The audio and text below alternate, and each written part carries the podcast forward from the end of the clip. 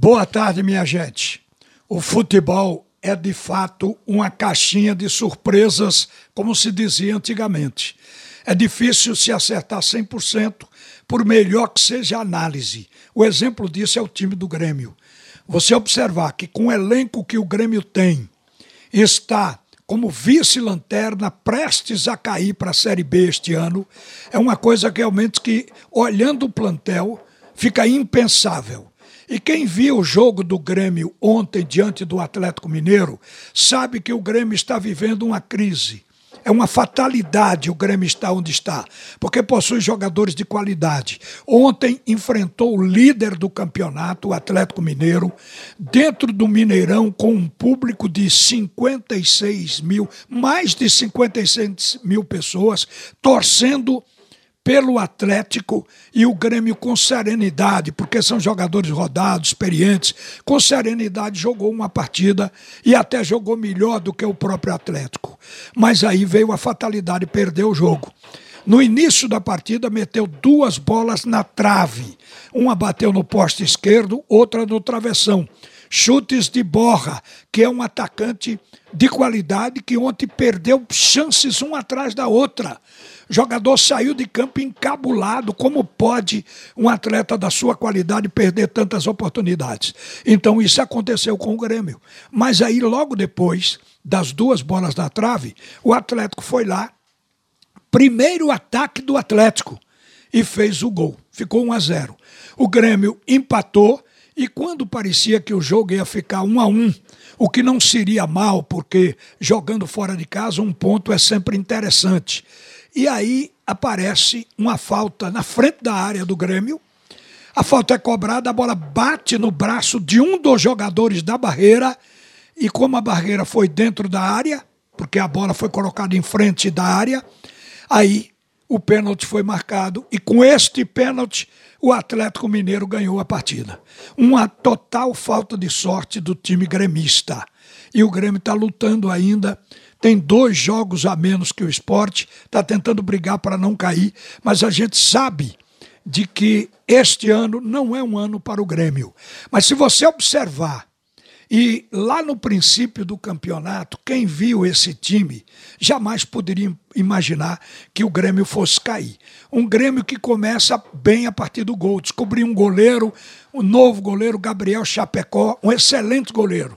Tem uma defesa com Jeromel, Kahneman, que não jogou ontem, mas é um grande jogador, jogador de seleção. Tem Juan, tem Rafinha, tem Vila Sante no meio campo, tem Douglas Costa, tem Diego Souza, tem Borra.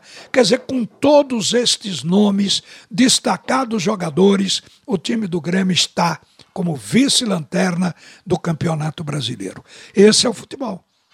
O futebol não tem previsão de 100% e nem tem garantia para absolutamente nada.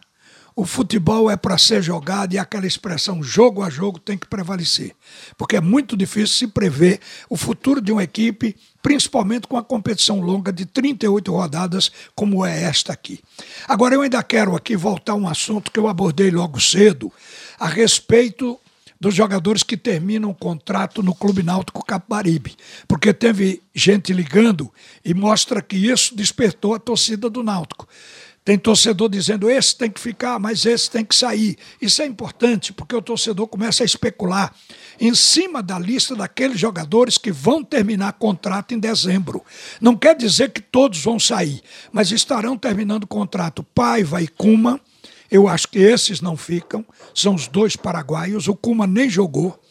Álvaro, Iago Dias, Vinícius, Jailson, Caio Dantas, Matheus Carvalho, Giovanni o Tyson e o Murígio terminam o contrato. Daqui, eu arrisco dizer que o Náutico tem interesse em ficar com Caio Dantas, e isso é óbvio, Vinícius, vai ser difícil segurá-lo, porque tem proposta de Série A, e Murídio, e ainda o Jailson. Esses quatro jogadores daqueles que terminam o contrato, eu tenho por certo que a direção do Náutico tem interesse em permanecer com eles. Os volantes, Djavan, Matheus Jesus, Trindade e Guilherme Nunes, dois a gente sabe que certamente ficarão, o Djavan e o Trindade. Os laterais que estão terminando o contrato: Jefferson, que entrou agora, esse que não ficou no esporte e veio para o Náutico, Breno Lohan e Rafinha. E o Júnior Tavares também termina contrato. A gente não tem certeza de quem fica, mas de todos, o mais provável é Júnior Tavares, porque ganhou a titularidade. Os demais, creio que não ficarão. É um momento de reformulação do elenco do Náutico, porque esse é um trabalho que se faz a cada final de ano melhorar o time para o ano seguinte. E como o Náutico teve defeitos, problemas e alguns jogadores que tiveram muitas chances não conseguiram lograr titularidade, eu acho que esses estão realmente na possibilidade de não terem os seus contratos renovados. Uma boa tarde, minha gente. A seguir, o primeiro tempo do assunto é futebol com Haroldo Costa.